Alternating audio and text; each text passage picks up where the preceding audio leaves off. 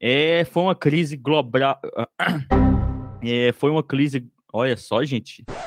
Eu não arranquei dente. Uh, uh, uh, é a volta, né? Great success. Já, voltando, já até perdi minha dicção. Fala, Jujé, Jujé.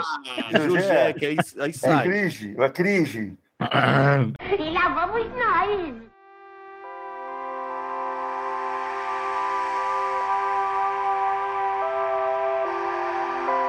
Um dos principais objetivos aqui do Ensinecast é mostrar como funciona a complexa relação entre ciência, educação e política, e como esses campos são parte essencial de um processo de transformação social. Porém, não falamos aqui de uma transformação qualquer. Afinal, transformação não é sinônimo de coisa boa. O mundo pode se transformar num lugar pior como vimos no Brasil dos últimos anos. Aqui falamos da busca de uma sociedade mais justa, equânime, crítica, duradoura, uma sociedade que busca o caminho da empatia e da alteridade na vida coletiva. Bem, talvez para você, caro primata aí do outro lado da linha, a pandemia tenha mostrado que essa busca de transformação a partir da educação e ciência é um caminho que exige muito de nós. Um caminho que ainda é longo até essa sociedade que almejamos. E essa crise global mostrou, né, para quem quis olhar, as desigualdades que a nossa sociedade tem de pior. E ela escancarou as fragilidades do nosso sistema político, educacional, econômico e mesmo da nossa vida cotidiana aqui nesse pálido ponto azul no universo. Bem, agora mais do que nunca é tempo de refletir para buscarmos uma memória coletiva que marque em nossa cultura o que, que é uma pandemia e o que devemos fazer para evitar ou lidar com uma crise como essa. É um tempo de memorar e ainda mais de comemorar, de memorizar em coletivo para podermos salvar vidas agora e nas futuras gerações. E o episódio de hoje é isso um esforço para pensarmos sobre o que a pandemia nos mostrou sobre a nossa sociedade e o nosso cotidiano. E antes de começar, se você pensa que precisamos debater esse e outros assuntos silenciados nas mídias, mas que são essenciais, considere tornar o Cinecast um trabalho de divulgação científica cada vez mais robusto. Você pode ajudar esse episódio a chegar a mais pessoas para fazermos um contra-ataque à desinformação que ajuda ideias retrógradas a ganhar força aqui no nosso Brasil. Então, se você curtir esse episódio, considere dar uma ajudinha para nossa peleja para levar informação baseada em evidências para a internet. Talvez você não saiba, mas não recebemos um pão de queijo por isso tudo aqui. Mas seria ótimo se você pudesse nos seguir em nossas redes sociais para mais conteúdo sobre ciência e educação, que você enviasse esse episódio aí para pelo menos uma pessoa que você acha que vai curtir. E se você quiser conversar diretamente com a gente sobre o que, que você vai ouvir aqui, sobre outros temas, nos envie um e-mail para o ensinecast.gmail.com ou participe lá do nosso grupo no WhatsApp para debater com mais uma renca de gente Brasil afora que curte prosear sobre educação e ciência. Para fazer parte desse grupo, basta mandar uma mensagem em nossas redes sociais ou no e-mail que você ouviu aí logo atrás. E sem mais delongas, fique com o episódio dessa quinzena.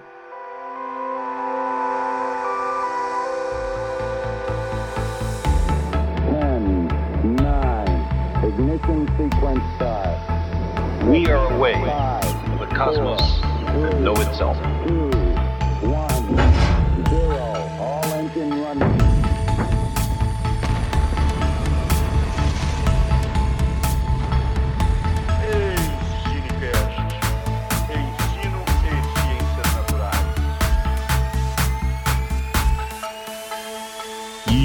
Olá, olá, caros primatas da internet. Bem-vindos a mais um capítulo do Ensinecast, o nosso podcast sobre ciência e educação.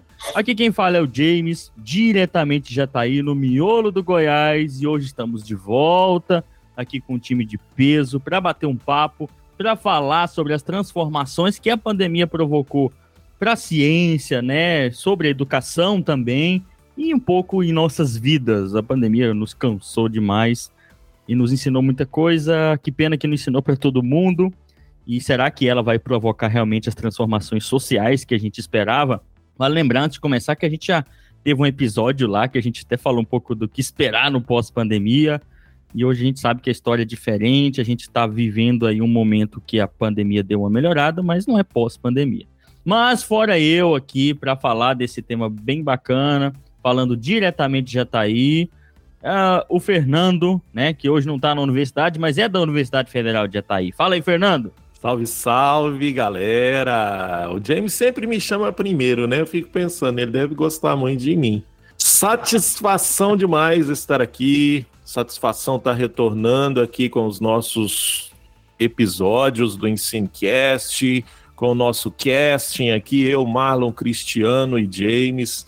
Muito bom estar aqui gravando esse episódio. Espero que a gente possa discutir, dialogar aqui entre nós e levar muitas reflexões a vocês a respeito desse assunto que nos é tão caro. Vamos lá. Isso aí. O Cinecast é um dos melhores podcasts que discute a relação entre ciência e educação, né? Eu acho que não tem muitos, então isso torna a gente um dos melhores, obrigatoriamente, tá? E eu chamo o Fernando primeiro, porque é em ordem cronológica, tá?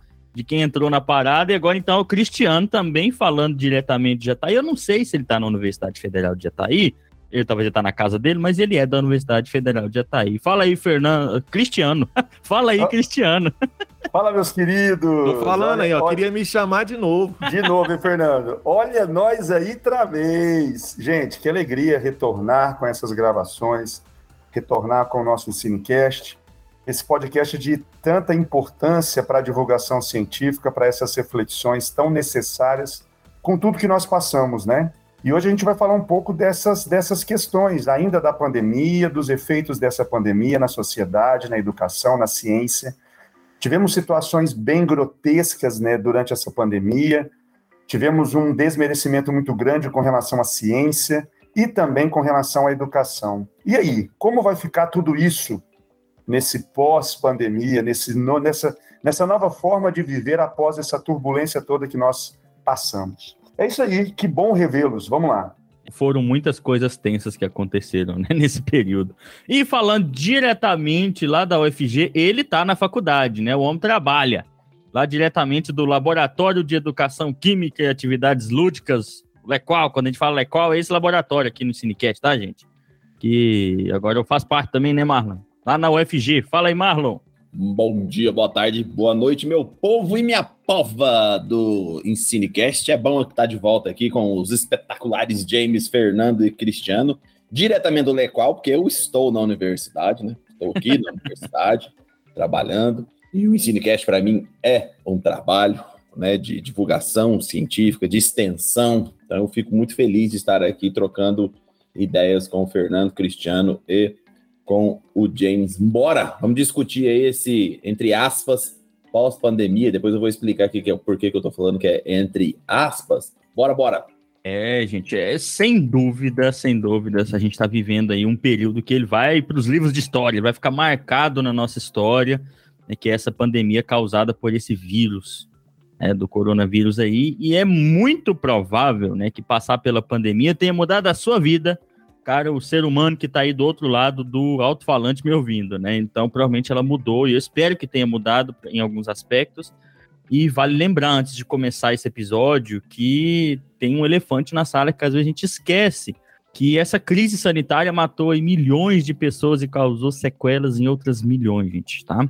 E ainda continua causando sequelas. E muitas dessas são psicológicas, né? Que acomete pessoas que nem sequer tiveram problemas diretos com a infecção né, com o vírus, assim, diretamente mas isso colocou à prova a nossa capacidade de agir em coletivo, sabe? É uma das coisas que eu mais pensei durante essa pandemia, como nós somos ruins em agir em coletivo, e até fiquei pensando por, por um tempo, será que a gente é capaz, é, biologicamente falando até, de ter uma consciência coletiva que é para lidar com uma crise global assim, né?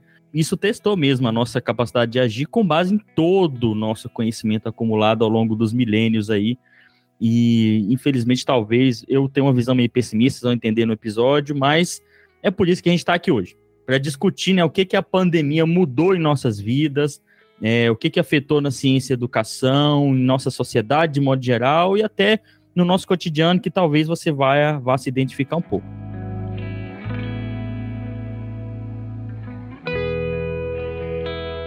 A ideia do episódio foi do Marlon.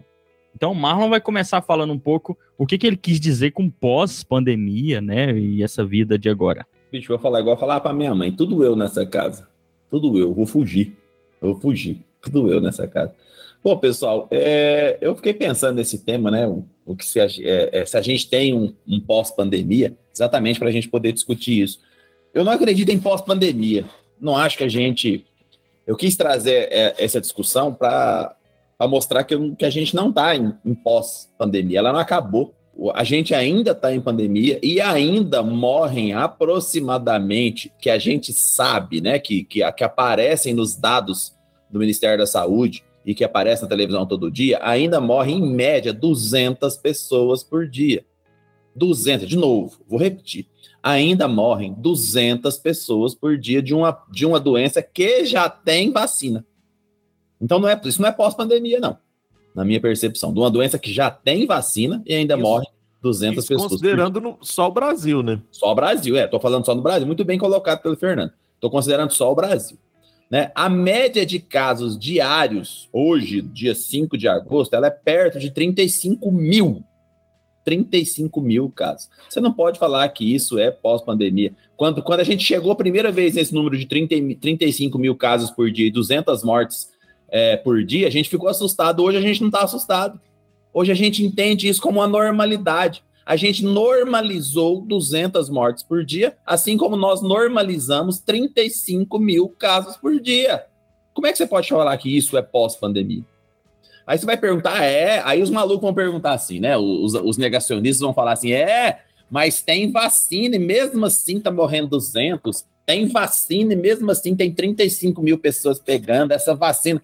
É falta de entendimento completo como é que funciona uma vacina e falta de entendimento completo de ações mínimas de, de um cidadão durante é, a passagem dele no trabalho, em casa, esse tipo de coisa. Por quê?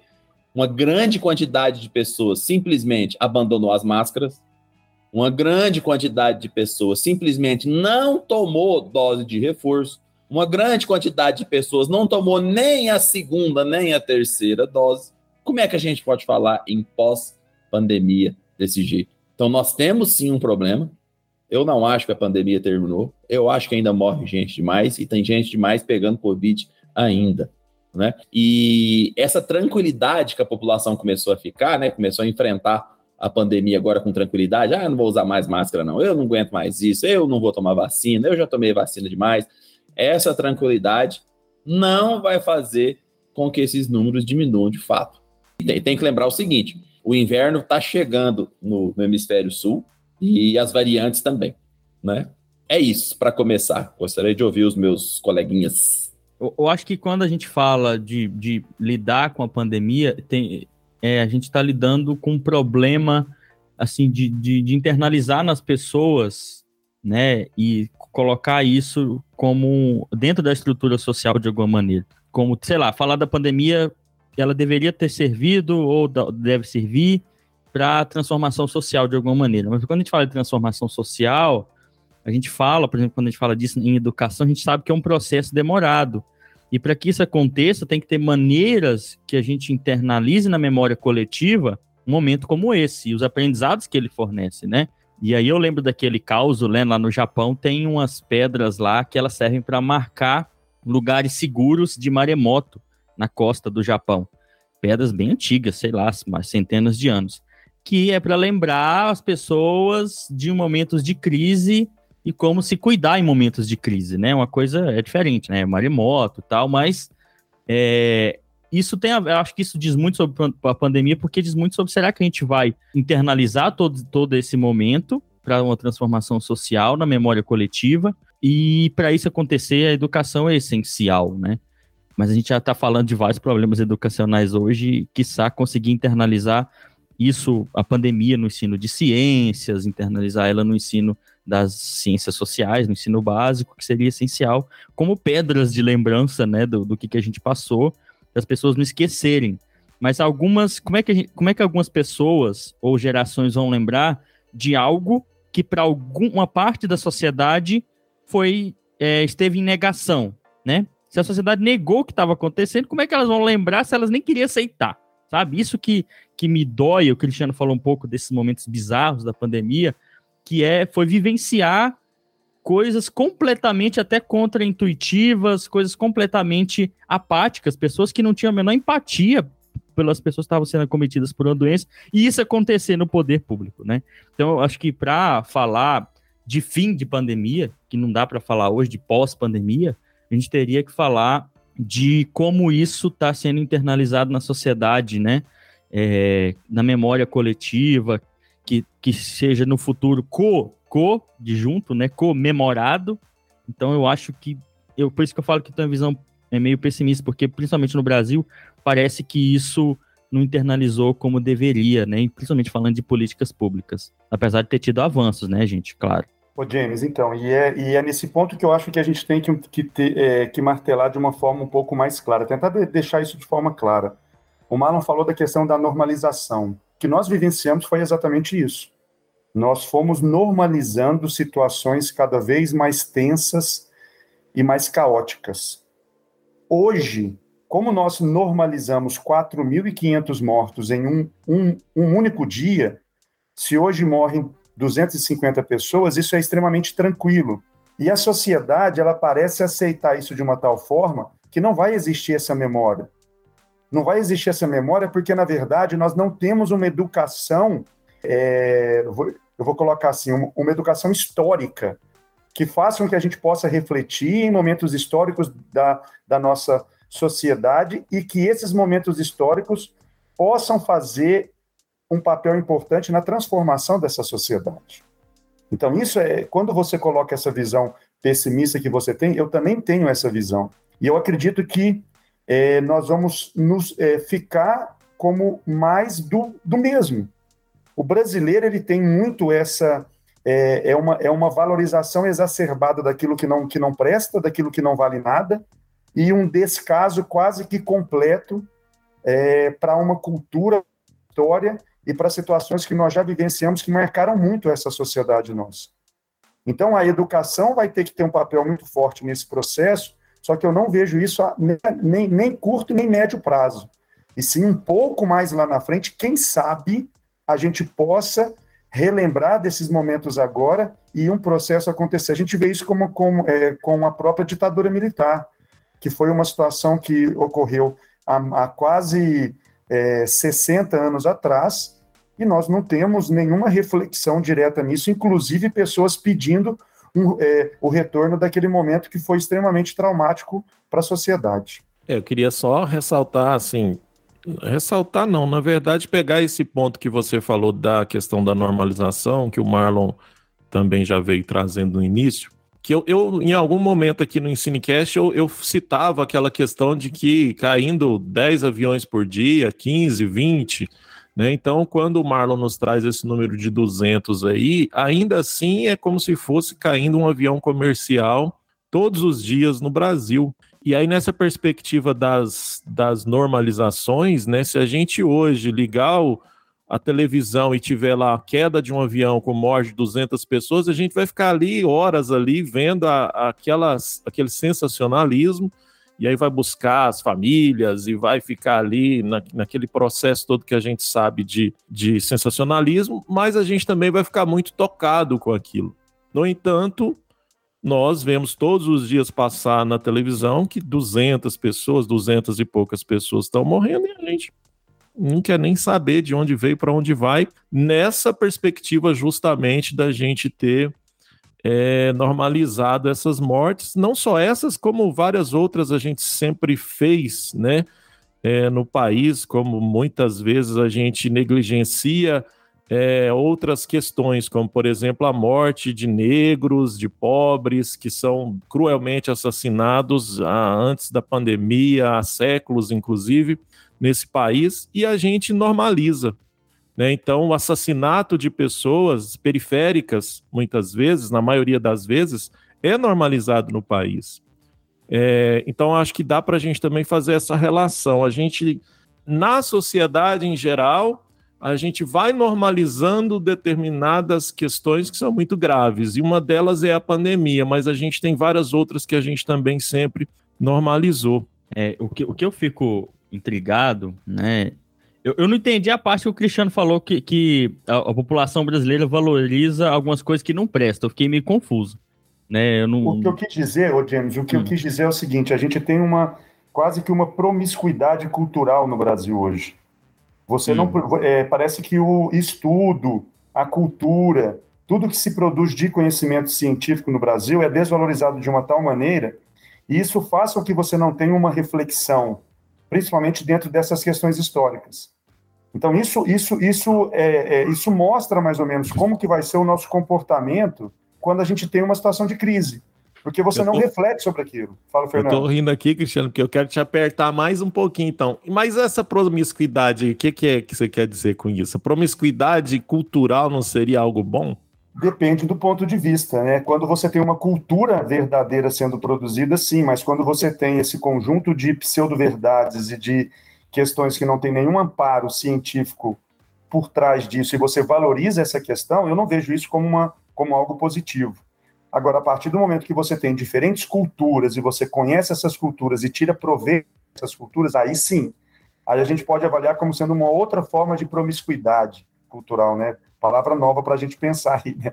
Termo de pensar. Mas o é. que eu quis dizer é exatamente isso: é a falta de leitura, a falta de estudo, a falta de uma valorização da verdadeira cultura produzida, uma cultura científica, que vai trazer embasamento. Porque essa pandemia, o que ela mostrou para a gente é a única coisa que salva, nesse caso, que envolve doença, envolve saúde, é o conhecimento científico. Hum. E a partir do momento que você não, se você não se apoia nesse conhecimento científico, você coloca risco. Isso ficou evidente. Me marcou muito essa semana uma fala do, do André Trigueiro, que ele faz um questionamento muito duro com relação a isso, envolvendo até questões de espiritualidade.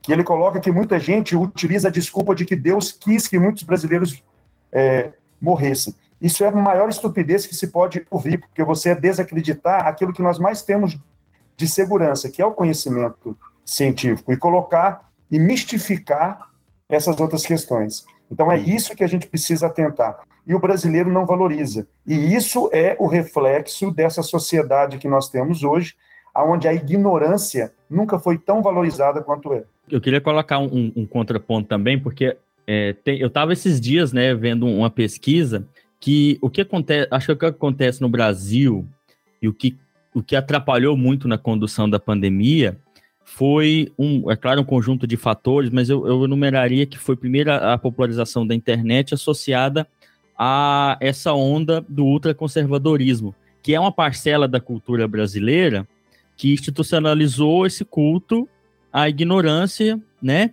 e o descrédito à ciência. E até tem um dado interessante, porque, assim, pensando na população ampla no, no, no Brasil, né? É, as pessoas, elas, quando elas são perguntadas se elas se interessam por ciência, se elas gostam, se elas têm vontade de saber mais, quase todas têm, né? O problema tá em como, em que isso não chega nas pessoas, sabe?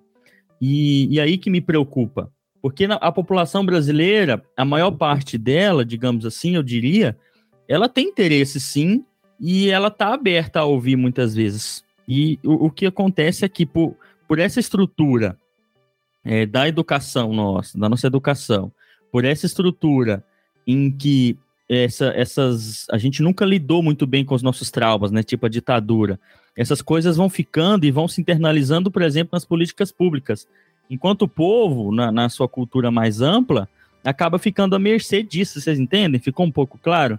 Então, eu diria que, assim, se eu fosse para dizer o, o, sobre o povo brasileiro, eu diria que, olha, a gente tem que resolver primeiro o que está acontecendo com a parte do povo brasileiro, que é essa parte que domina as políticas públicas, né, e às vezes, consequentemente, a mídia e até os currículos da educação, e isso está muito ligado, por exemplo, ao setor econômico, e o que acaba distorcendo a, a visão das pessoas da realidade e, consequentemente, distorcendo como a gente lida com a pandemia.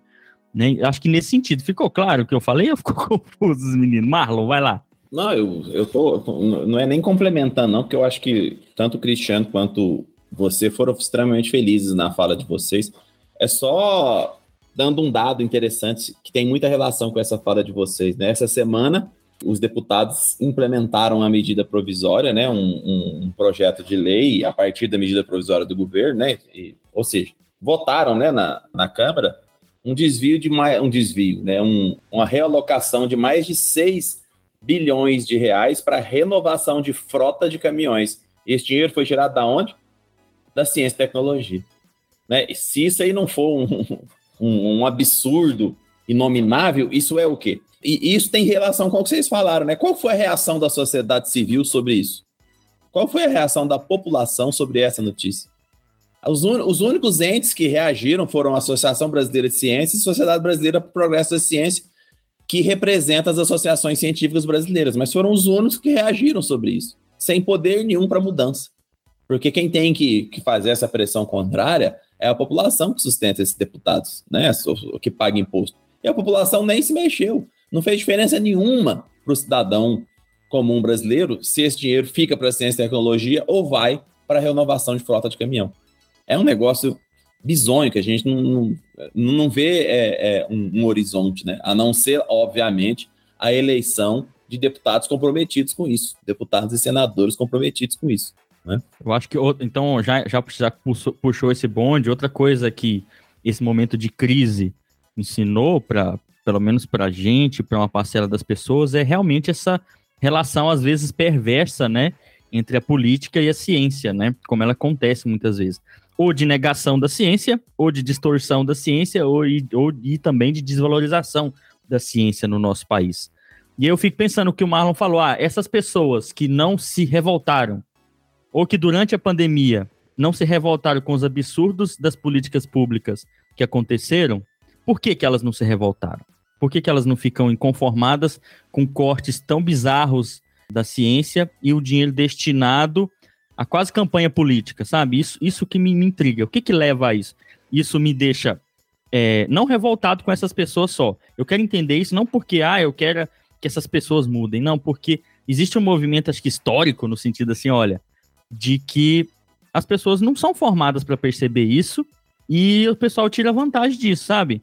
Do, do brasileiro.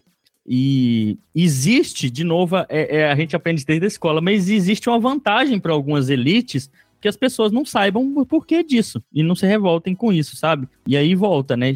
É um ciclo difícil de quebrar e aí que entra o nosso papel fazendo a extensão, chegando mais próximo dessas pessoas. Mas isso mostra, só resumindo aqui, Fernando, você falar, que a pandemia nos mostrou essa relação entre ciência, política e aí sociedade, e aí educação, que está tudo ligado.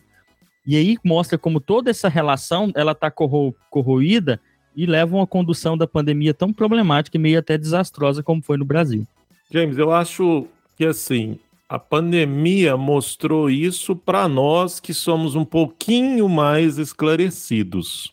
É verdade. Porque nas conversas que temos, nas coisas que lemos e ouvimos, nas pessoas que trocamos ideia muitas vezes em outras é, de outras esferas sociais, né?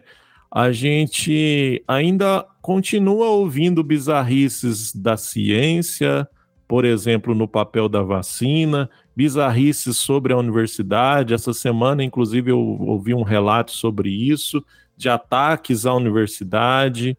Então, assim. Fernando, desculpe interromper, mas eu, eu vi até pessoas fazendo pós-graduação dizendo que as máscaras causam asfixia. Hoje ainda. É, é, eu acho que então, justamente dentro dessa questão, é, talvez a gente que né, está envolvido com a educação, com a ciência mais diretamente, a gente consegue perceber isso, mas a meu ver a sociedade ela se mantém dentro dessa ideologia que foi construída, né? É, a gente sabe disso, e assim, quem nos acompanha há muito tempo sabe disso, que a gente tem ouvintes também muito esclarecidos, né, de modo geral, que quando a gente fala em ideologia aqui é uma questão muito mais complexa do que simplesmente o esvaziamento da palavra que foi feito.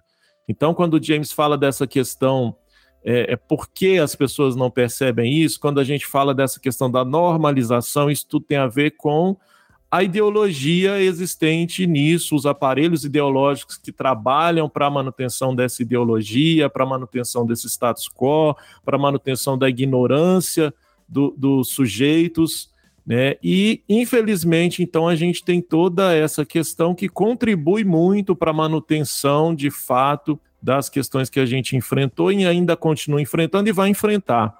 Né? Então, por exemplo, pegando, voltando lá no início da conversa, ah, a gente aprendeu alguma coisa em relação a esse comportamento diretamente específico com a questão de Covid, a gente está prestes a ter uma epidemia aqui, talvez até uma pandemia de novo da, da varíola. Né? É, é, eu não sei se vocês têm acompanhado, mas assim, os números estão aumentando de um modo exponencial.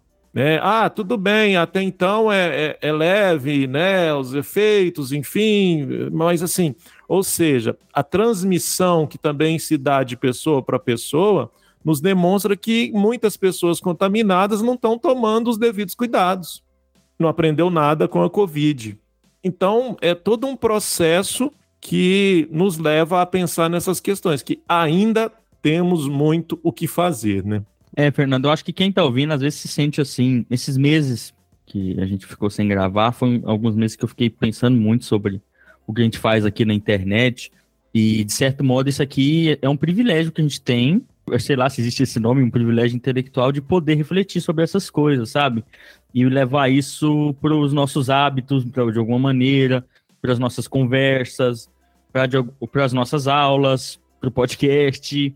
E a maioria das pessoas não tem esse privilégio, ainda mais no Brasil com tanta desigualdade social, né? Então, a pandemia nos diz muita coisa? Diz, mas quem que pode ouvir essas palavras, né? Quem tem acesso a isso no Brasil? Como é que a gente faz para garantir esse acesso? Por isso que a gente fala, ó, aqui tem hora que não dá. Em muitos momentos, acho que isso é o legal do Cinecast, é que não dá para dissociar ciência e educação, né? Não dá. Ô, James, então, e aí a gente já parte para um, um, um, outro lado dessa nossa conversa que eu acho que merece a gente destacar de forma muito clara. A pandemia ela vai deixar marcas muito fortes na questão da ciência e na questão da educação. Na verdade, ela já deixou e muitas dessas marcas nós não vamos perceber ela de imediato. Essas marcas elas vão acontecer um pouco mais à frente a partir do momento que a gente começar a ver, né, é, é, essas cicatrizes aí. Alguns números chegam a assustar. Já foi feito um trabalho pela URGS, lá do Rio Grande do Sul, que eles é, tentaram avaliar o déficit no processo de alfabetização durante a pandemia. E isso é muito interessante porque esse déficit tem uma relação direta com é, a classe social, que também está relacionada a aspectos de cor de, de, de pele. Então, olha o quanto esses números são assustadores. Eu quero levantar isso daí porque você citou né, qual que seria o papel da educação nesse processo. E a gente sabe que durante a pandemia, o abismo que já existia entre educação básica particular e educação básica pública, ele foi ampliado. E esse abismo se ampliou demais. Isso fica evidente quando a gente percebe que os percentuais de crianças pretas e pardas de 6 a 7 anos que não sabiam ler no Brasil, em 2019, era de 28,8 para crianças pretas e de 28,2 para crianças pardas. Em 2021, com a pandemia no seu ápice ali, esse número cresceu para 47,4 para crianças pretas e 44,5. Enquanto que para crianças brancas, consideradas brancas, é, em 2019 era de 20% e foi para 35%.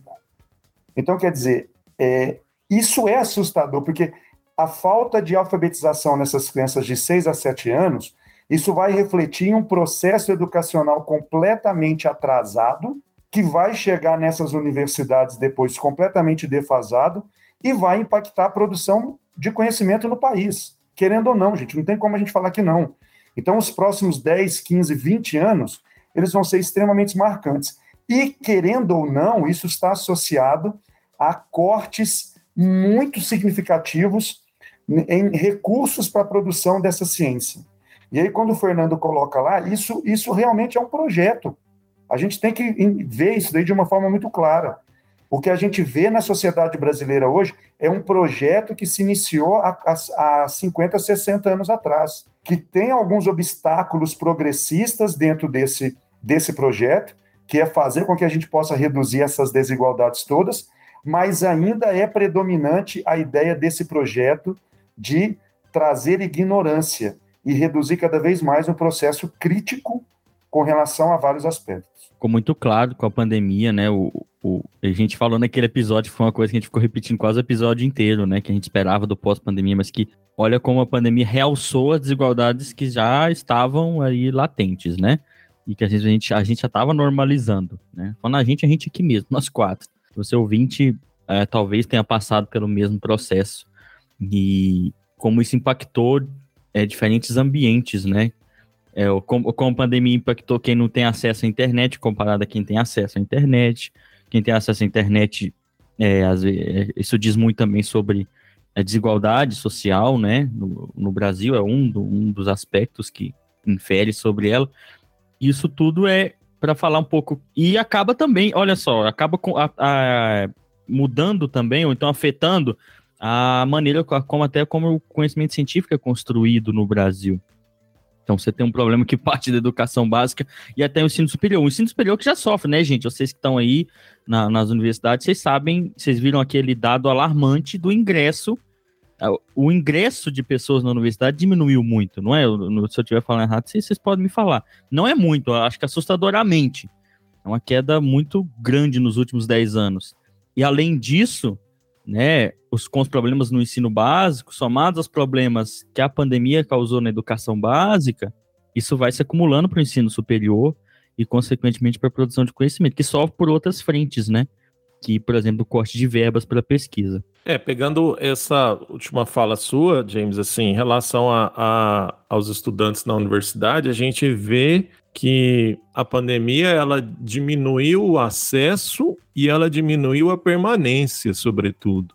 Então, nós discutimos atualmente lá na universidade, no curso, esses dias a gente ainda estava falando sobre isso, que a gente tem, por exemplo, uma diminuição do número de estudantes que se matricularam e já não estão mais no curso de licenciatura em ciências biológicas, e isso impacta diretamente em várias questões, dentre elas, eu até citei na última reunião, por exemplo, a gente não pôde concorrer a um programa que é o programa de residência pedagógica que paga bolsas para os estudantes, porque a gente não tinha o um número mínimo de estudantes matriculados no curso. É, é só para que vocês percebam, né? Ah, se a gente tiver X estudantes, a gente pode concorrer. Se a gente não tiver, a gente nem concorre.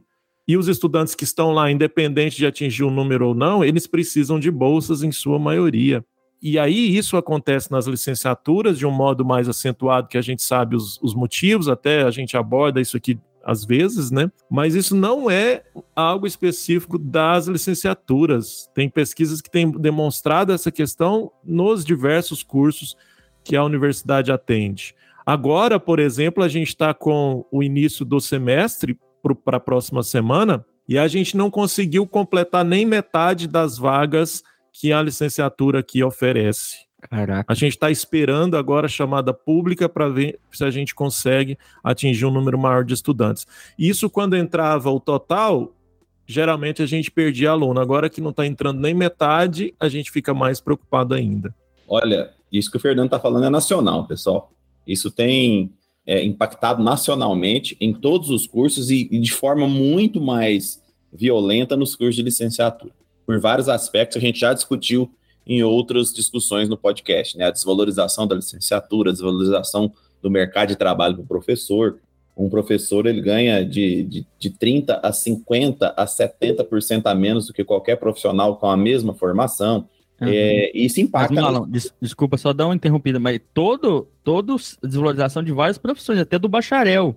Sim, sim. O Brasil não tem muito setor de atuação para essas profissões mais diversas. Sim, sim, com certeza. Mas eu estou falando mais da licenciatura, que é onde eu, eu atuo, né? Então não poderia. É, você tem razão, mas eu não conseguiria falar com propriedade da, das outras profissões. Que há um, uma fuga das outras profissões, há também a, a, a, evasão na universidade ela, ela é grande em todos os cursos, mas a licenciatura ela está muito grande. O Fernando falou da, da, do preenchimento de vagas aqui, ó. Hoje, a coordenadora da licenciatura, a professora Niwara, falou que, é, que foi oferecido aqui é, em vagas remanescentes 47 vagas no noturno de vagas remanescentes. É muita vaga. Ela não consegue encaixar isso direito no, durante o curso por causa dos laboratórios. Muita vaga remanescente. É, isso é grave demais. E eu acho sim que isso tem, tem relação com a pandemia, tem sim relação com a pandemia, com, a, com as várias desistências e evasões dentro do curso de licenciatura tem relação com a pandemia, entre outros aspectos econômicos e sociais que o Brasil já vinha passando, mais a relação com a pandemia. É, e no ensino básico fica claro a diferença né, que, que, que aconteceu, por exemplo, entre escolas públicas e privadas também, né? Pessoal da, da escola privada teve, né, tiveram vários problemas também, mas da escola pública muita gente não tinha nem acesso à internet, né? Muitos e, e aí, independente de escola pública ou privada, muito do que a molecada passou de ficar em casa e longe dos colegas também impacta, né? Em geral, crianças mais novas se recuperam até bem, mas assim, questão de, de convívio social. Mas o impacto disso no aprendizado é algo ainda difícil de, de mensurar, talvez, né?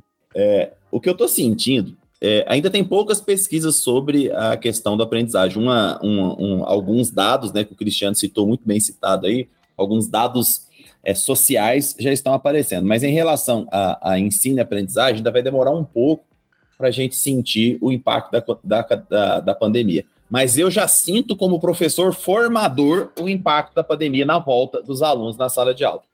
O que, que eu estou sentindo nos alunos como formador? Então, não posso falar do impacto no ensino médio. Né? A gente teria que fazer uma pesquisa sobre isso, estamos fazendo. Mas o que eu posso falar em termos de formador, ou seja, de os meninos da licenciatura? Primeiro, diminuição da atenção. Diminuição da atenção dedicada. O que é atenção dedicada? É aquele fato de estar na sala de aula e prestar atenção no que você fala. Isso diminuiu bastante. Eu estou fazendo por comparação, antes da pandemia e depois da pandemia. Né? Então, o sujeito está com dificuldade de se manter na sala de aula, então ele sai muito, então ele levanta várias vezes, sai muito, vai muito ao banheiro, vai muito beber água, por quê? Não, tem, não, não consegue manter a atenção dedicada. Outra coisa que acontece também, dificuldade de reter a informação. Então, você pede um trabalho, ele, além de ter dificuldade de reter informação, está com dificuldade de fazer, de se concentrar e fazer. Então, você pede um trabalho de uma semana, a maioria não entrega você, não, você pede, mas por que, que você não entregou? Ah, eu não consegui concentrar, ou então, e eu esqueci, e eu não consegui fazer, e não deu tempo. Né? Isso, para mim, é um impacto, sim, do, desse tempo afastado da universidade. Não sei quanto tempo vai demorar para voltar o mínimo de dedicação, de atenção dedicada, e não sei se ela vai voltar. Né? Então é uma coisa que a gente tem que começar a pensar sobre isso. Mas isso são impressões, né, James? Então não existe uma, uma, uma quantidade de pesquisa sobre isso ainda são impressões. O que existe de pesquisa tem relação mais com ansiedade e estresse é, pós-traumático, mas eu, eu falo isso depois, que o Fernando e você querem falar sobre isso também. É, só fazendo um paralelo com o ensino básico também, muita gente que ouve, nos ouve é professor no ensino básico, e eu, eu percebo também isso, tá? Alguns professores interpretam nas reuniões como, ah, esses meninos voltaram eles querem só farra agora, eles estão doidos porque ficou preso. Eu não acho que não. Primeiro que sim, se quiser só farra, beleza, porque Deus me livre ficar fechado em casa sem ver os colegas, né? Mas também a tensão diminuiu muito. E aí, falando realmente, agora falando, seguindo na linha do Marlon, falar da minha percepção, e aí isso vale a pena a gente refletir, né? Ajuda a gente a guiar a nossa, nossa atividade pedagógica, é que eu percebi uma desmotivação nos alunos do ensino médio, principalmente, sabe? O fundamental, eles parecem ser, eu não, aí de novo, gente, eu posso estar errado, é uma percepção, parecem ser, por um lado, mais resilientes nesse, nessa questão, mas eles pelo menos é, eles também tiveram essa, essa diminuição do tempo de atenção. Uns do médio eu percebi muito essa, essa desmotivação, sabe? Eles ficaram longe e de repente a escola começou a perder sentido. No caso do ensino médio, muitos já começaram até a trabalhar, e aí que o sentido deles, é, eles talvez não viram tanto sentido na escola, porque, olha, eu comecei a trabalhar, viver minha vida, e eu tô falando isso especificamente da minha realidade, tá, gente? Na escola, escola rural. E, e mostrar tem sido muito difícil, e eu tenho gastado um tempo com isso para mostrar não só a importância da escola, que é muito importante no ensino básico, mas a importância do conhecimento, sabe, da construção de conhecimento para a vida deles e dessa formação crítica e tal. Isso é algo que eu gasto um tempo, que eu paro na minha aula e quando a coisa eles vão, às vezes eu vejo que eles vão perdendo assim a, o ânimo, eu falo, tá, por que, por que a gente está na escola? Eu dou esse passo para trás aí para a gente pensar. Então eu percebi isso depois da pandemia. Eu percebi uma volta com muitos problemas familiares dos alunos no nosso convívio. Tipo assim, eles passaram por muitas situações que a, que a pandemia gravou familiares, e isso vol voltou para a escola de maneira muito intensa, sabe? E, e acabou repercutindo na nossa atividade. E esses impactos foram bem perceptíveis e algumas coisas são, são bem pesadas e, e gasta muito a minha energia. Mas quem tá ouvindo aí, se já passou por isso, pode falar com a gente lá no grupo do WhatsApp, tá?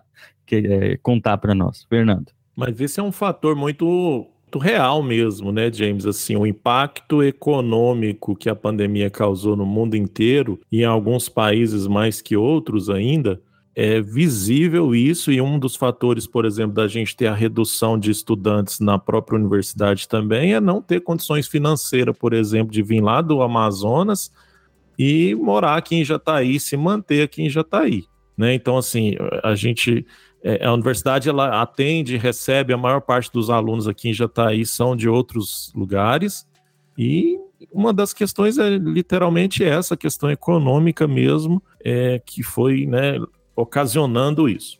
Mas aí eu, eu queria também é, falar da questão do que que eu vejo, que isso tem muito o que o Marlon começou a trazer, e eu, eu, penso, eu penso assim, tem muito a ver com a questão do, do, da mudança de hábito, né, da mudança de comportamento que a pandemia levou para esses estudantes, e não só para os estudantes, como para nós, professores.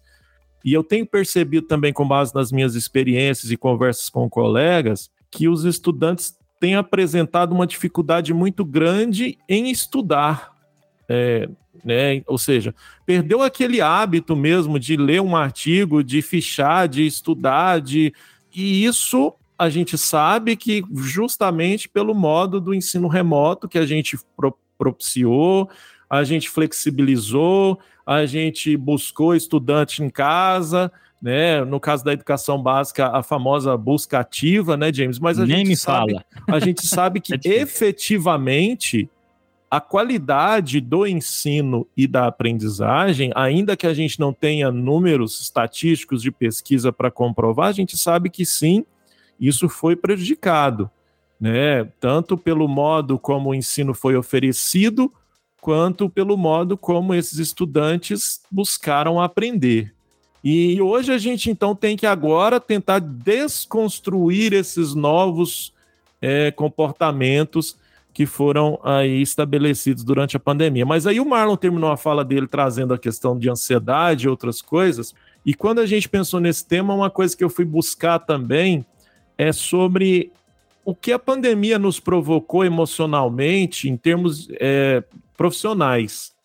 Né? Então, hoje, eu, eu até sugiro a vocês que estão nos ouvindo, se quiserem fazer isso, abram o Google Acadêmico aí, digita síndrome de burnout em professores pós-pandemia.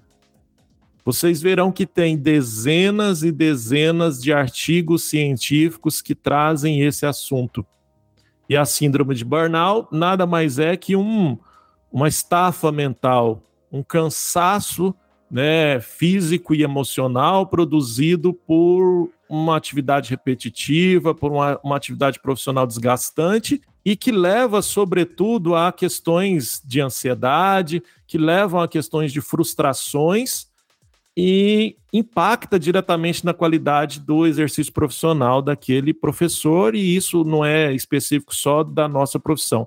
Mas aí eu queria trazer isso porque assim é outra coisa que eu tenho percebido, eu inclusive tenho sentido isso é, enquanto profissional, né? E tenho conversado isso com outros colegas que ao longo da pandemia, por exemplo, chegou num momento que eu não aguentava mais ministrar aula remota, aquilo já estava me fazendo mal. Voltamos da pandemia para o modo presencial e eu me sinto, parece que o dia teria que ter 48 horas, porque eu não estou dando conta das atividades que eu preciso fazer. Claro, o Marlon conhece isso muito bem desde antes de pandemia, né? Mas é, a pandemia ela nos abalou emocionalmente e esse impacto que nos traz agora no retorno presencial, ele ainda vai ser visível, ainda vai continuar durante muito tempo. E então eu queria trazer também só essa reflexão a respeito dessa síndrome, né, que tem se espalhado aí mundialmente. Perfeita essa- fala do Fernando. Vou complementar ela com alguns dados, Fernando. Eu tava, tava dando uma olhada na, na internet hoje, nos sites de Science Direct, esses sites que, que, que nos apresentam artigos científicos, né? Ah, uma busca bibliográfica. Eu fiz uma busca bibliográfica sobre transtornos pós-pandemia, ansiedade pós-pandemia, transtornos psicológicos pós-pandemia, entre outras palavras-chave próximas a isso, né? Você não acha muitos artigos sobre as questões relacionadas à ensino e aprendizagem ainda, mas já estão começando a ser feitos. Mas em termos de transtornos psicológicos, há uma grande quantidade de trabalhos científicos já. E se você faz um- um- uma porcentagem é, é, dos, dos transtornos é, achados nos artigos, cerca de 30% a 35% são transtornos relacionados à ansiedade e depressão, causados pela pandemia, que ainda são causados, foram causados e ainda estão sendo causados. Então, de 30% a 35% de ansiedade em vários níveis e depressão em vários níveis, o que inclui a síndrome de Burnout, como você bem colocou, principalmente para os professores. Você tem aí a quantidade de 20% a 25% de estresse e estresse pós-traumático. Né? Não é só um nível de estresse que a gente tem, você muito bem colocou, né? A gente chegou num nível de estresse que não aguentava mais da aula é, é, remota. Era um nível de estresse que foi nos acumulando, né? Estresse e estresse pós-traumático, porque foi traumático, sim. Foi traumático para a gente como professor, como foi traumático para os estudantes também. Era uma coisa completamente nova, que a gente teve que se adaptar de uma maneira muito rápida, né? Foi muito rápido, a gente teve que se adaptar de uma maneira muito rápida. Cara, se a gente não se estressar com isso, ou não tiver nenhum trauma com esse tipo de coisa, pode morrer, né? Somos seres humanos. Seres humanos se estressam com essas, com essas mudanças é, é, rápidas. Seres humanos têm trauma com mudanças é, extremamente rápidas. A gente se abala com esse tipo de coisa. Então, os principais resultados que eu achei numa busca rápida, né, gente, não é científica, não, tá, pessoal? Busca rápida de artigos da internet, principalmente em sites de busca científicos, tá, pessoal? É isso, de 20 a 35% de, de ansiedade e depressão, e de 20 a, a 30% relacionado a estresse e estresse pós-traumático. O restante são pequenas coisas que são comuns em todos os, os seres humanos, tá? Agora, é, isso, isso para mim é muito preocupante. E isso, pessoal, para terminar, o estresse, o estresse pós-traumático, a ansiedade, a depressão e, o, e as questões relacionadas, principalmente a síndrome de Burnout, os professores, como bem colocado pelo Fernando, é isso que vai afetar diretamente as questões relacionadas à ensino e aprendizagem nos estudantes e em nós mesmos. Caso vocês não saibam, nós, professores, também tivemos problemas relacionados à ensino e aprendizagem na, na, é, durante a pandemia. Né? Em, em, em, outro patamar, mas assim, não teve, não teve muita diferença, não.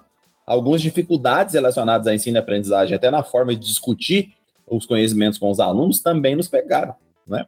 Então, acho que as pesquisas futuras em relação à ensino e aprendizagem vão passar por estresse, ansiedade e depressão dos estudantes.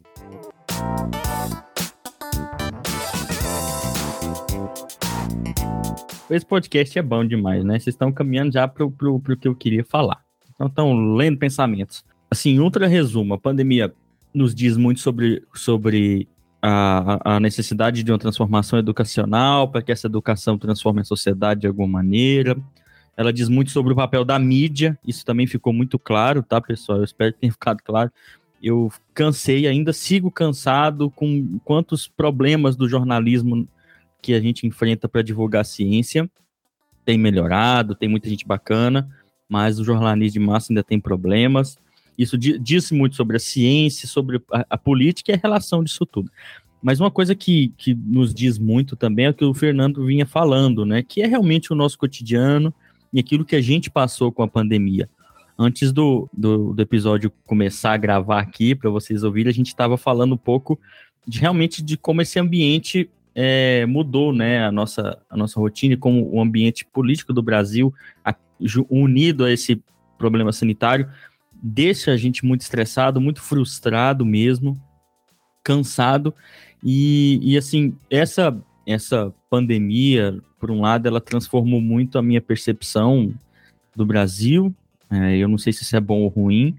E, por outro lado, também ela me causou muito do que o Fernando falou. Então, que é o estresse, acho que eu nunca passei uma fase da minha vida como professor, e a pergunta para você já vai ser nesse sentido, né?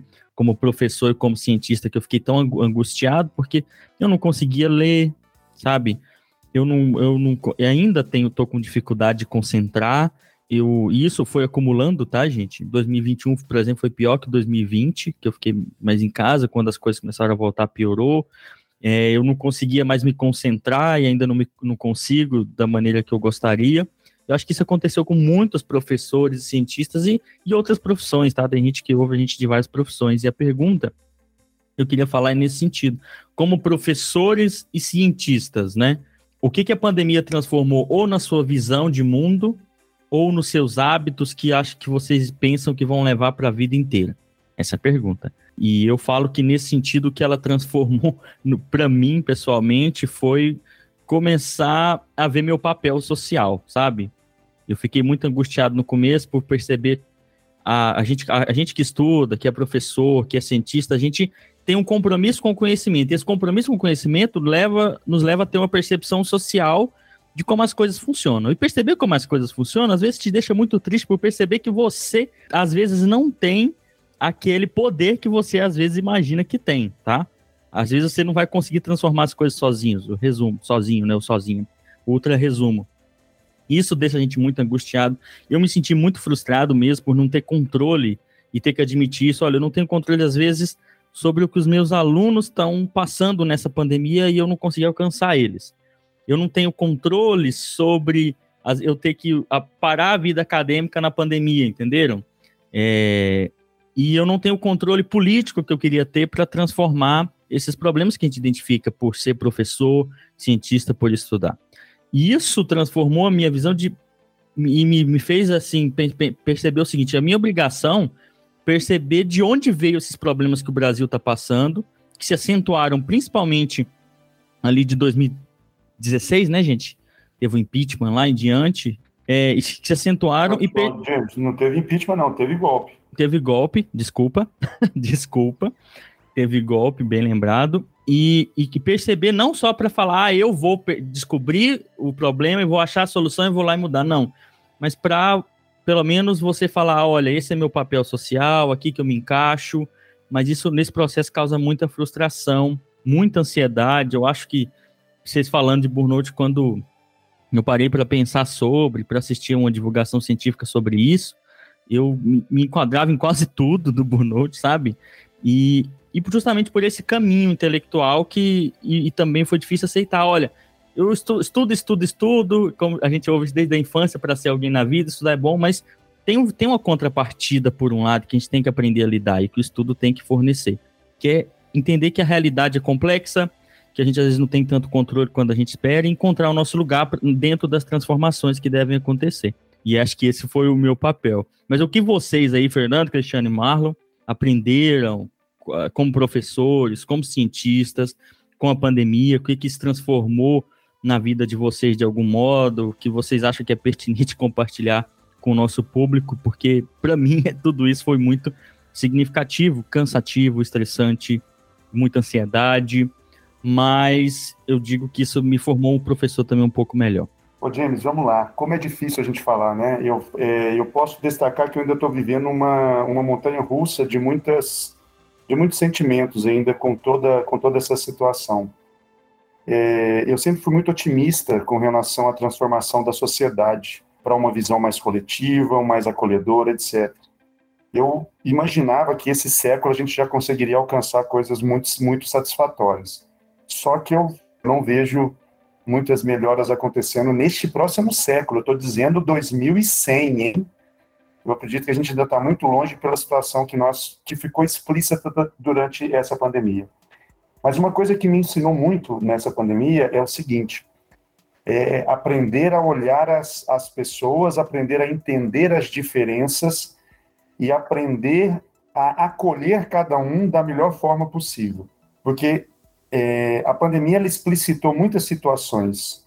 E para nós, professores, como a gente tem um contato com uma diversidade de gente muito grande, é, ela nos forçou a olhar para várias pessoas de uma maneira diferente. Então, eu posso dizer que melhorou esse ponto de compreensão melhor de todas essas diferenças e ter uma, uma tranquilidade maior em lidar com situações que muitas vezes eram extremamente difíceis, para mim, por exemplo. Então, eu, eu sempre cobrava muito dos alunos, eu sempre buscava uma maneira de ser muito rígido em muitas situações.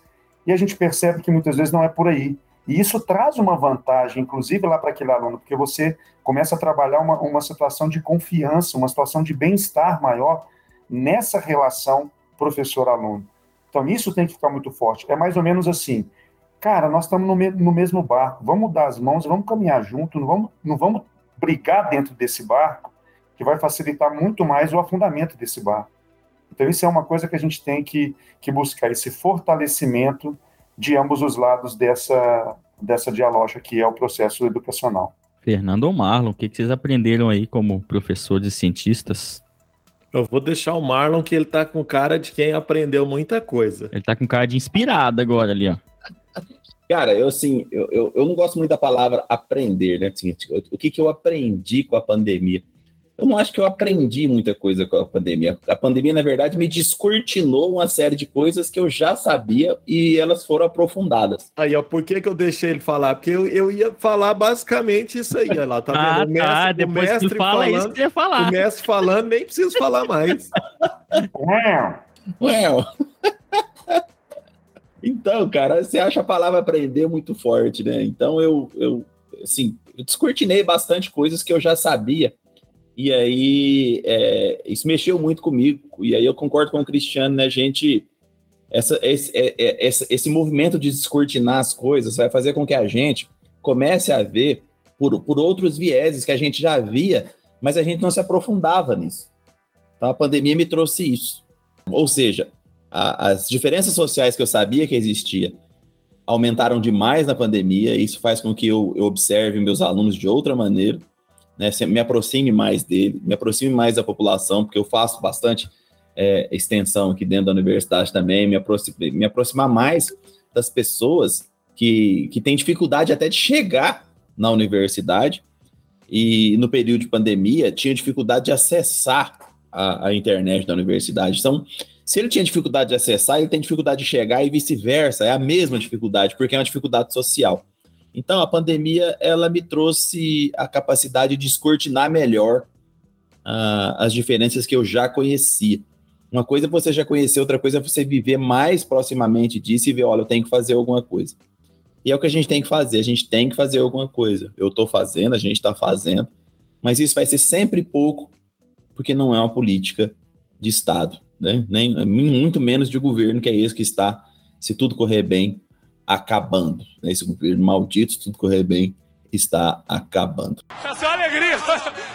Eles estão deixando a gente sonhar. É isso, aprender não, descortinar, né?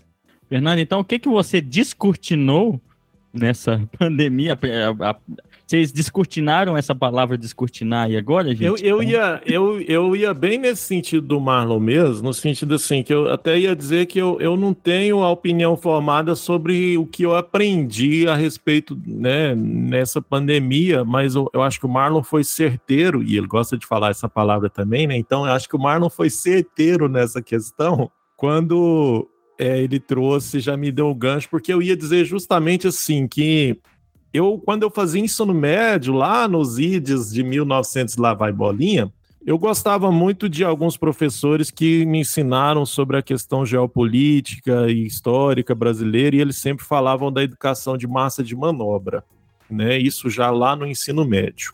Depois na faculdade eu fui entender isso um pouco melhor, na no mestrado, conheci alguns autores que de fato me me fizeram a perceber qual o sentido dessa massa de manobra, que era o sentido eleitoral, mas não só eleitoral, que aí, inclusive, entre outras coisas, a gente já falou isso aqui hoje no episódio, da ideologia que se é construída para manter interesses hegemônicos, geralmente, da burguesia, enfim, uma série de outras coisas, mas por que, que eu estou trazendo isso? Porque, assim, eu acho que na pandemia a gente pôde ver na prática, quando o Marlon fala essa questão de descortinar, a gente pôde ver na prática o que a ausência ou o que uma educação com, com a intencionalidade nesse sentido, digamos, de massa de manobra, pode levar a acontecer com uma nação, com um país, no caso falando especificamente do Brasil, quando a gente entra nessas questões de que a gente tem uma população, então,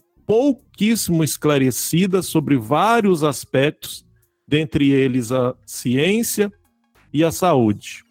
Não querendo entrar na questão política, né, que é, é um dos aspectos também, mas dentre eles a ciência e a saúde. Então, por esse desconhecimento, que aí a- a- entra essa educação que a gente tanto fala, né? a gente pôde perceber que a gente tem desafios e desafios ainda geracionais para a gente tentar mudar a educação é, desse povo brasileiro que a gente tanto ama e a gente está inserido nele. Então, assim, quando eu falo isso, é pensando justamente nessa perspectiva de formador, nessa perspectiva progressista que o Cristiano já trouxe aqui, nessa perspectiva freiriana, de transformação social, nessa perspectiva de que nós efetivamente fazemos parte de um todo e a gente tem que compreendermos esse todo, né? E que isso nos demonstrou muito bem.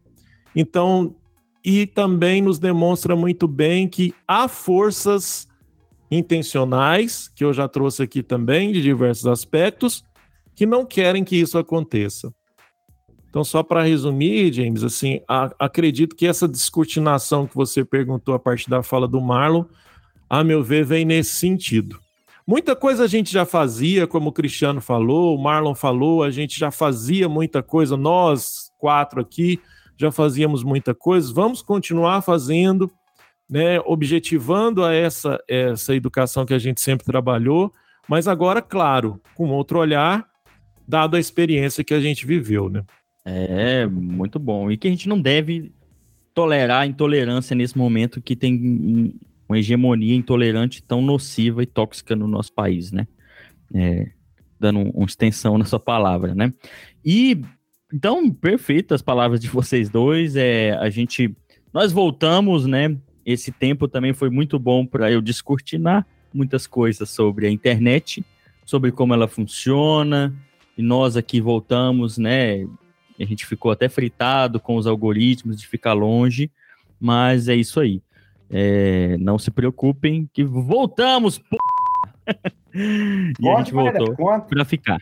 Ó, oh, vai ter que colocar um pi aí, hein? Vai ter que colocar um pi ou colocar o episódio como explícito. Acho que criança não nos ouve.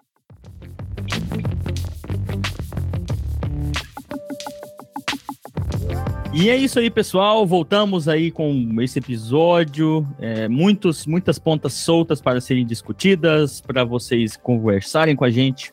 Então, acho que é um episódio muito amplo, então você pode reclamar. Não gostou, discorda, ah, melhor esse negócio, isso aí tá errado manda uma mensagem para a gente, preferência entra no nosso grupo lá no WhatsApp para debater diretamente com a gente. Lá rolam umas discussões muito bacanas. O pessoal ficou por lá, é, mesmo nesse tempo de hiato nosso, isso foi muito doido. E vamos reacender o debate de maneira um pouco mais próxima, né? Aqui a gente fala e vocês ouvem, mas lá hoje todo mundo pode falar e ouvir, tacar pedra. O Marlon, o Marlon travou aqui para mim com a carinha bonitinha, é. viu? Ele travou mastigando um biscoito.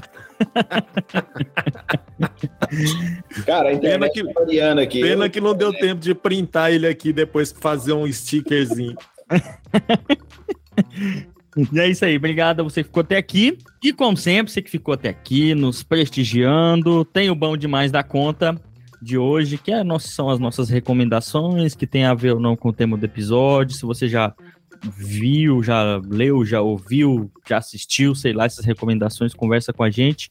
É, vamos lá, Fernando, já tá com a sua na bala, sapeca. Pra gente suavizar, então, né, essa semana eu recomendei para os amigos aí é, o documentário sobre Rock in Rio, né, chama Rock in Rio, a História, um documentário que está disponível aí na Globoplay, e que eu assisti essa semana para quem gosta de música, para quem gosta do rock, né? É, ele traz a história contada a partir de alguns músicos, né? E a partir também da família Medina, responsável pela criação do Rock in Rio. Achei bem bacana, nostálgico, inclusive. Então recomendo esse documentário. Marlon Soares, sua recomendação. Primeiro eu recomendo o post do Fernando sobre o Jô Soares, que eu achei muito bonito. E depois eu recomendo o próprio Jô Soares, os livros do Jô Soares. Ah, quem tiver acesso a, a, YouTube pode acessar os vários é, é, entrevistas que o Jô Soares fez, tanto na Globo quanto na SBT. O Vivo Gordo, o Planeta dos Homens. Recomendo o Jô Soares na veia para todo mundo, né? Uma grande perda que nós tivemos hoje de um dos maiores humoristas brasileiros e intelectuais. Jô Soares era, antes de tudo, um intelectual. Eu recomendo assim a todos o Jô Soares. E o post do Fernando, que é muito bonito. Cristiano, sapeca. Maravilha, Marlon. Show. Infelizmente perdemos Jô Soares, mas a sua cultura e todo o seu conhecimento é eterno.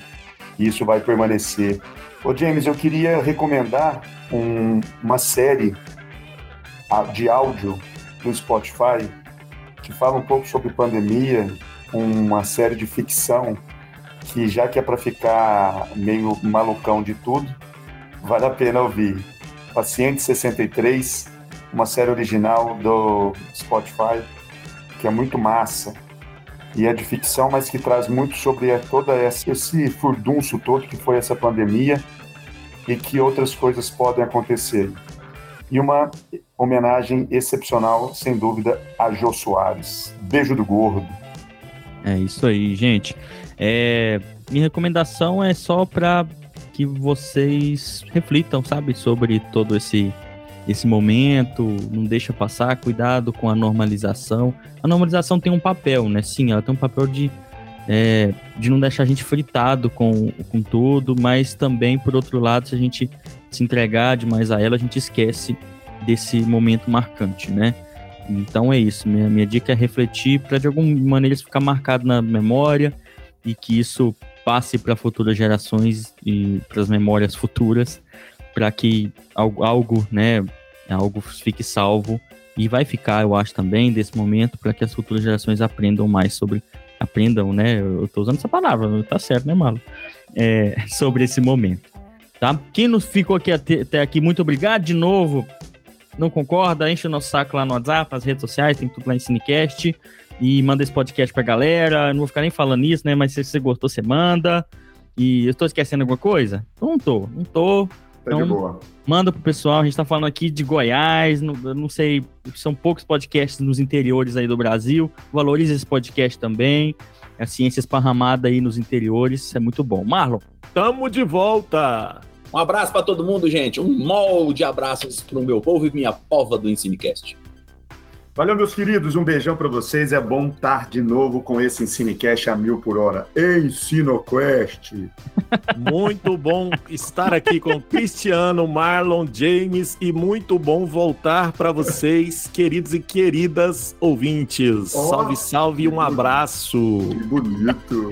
tchau!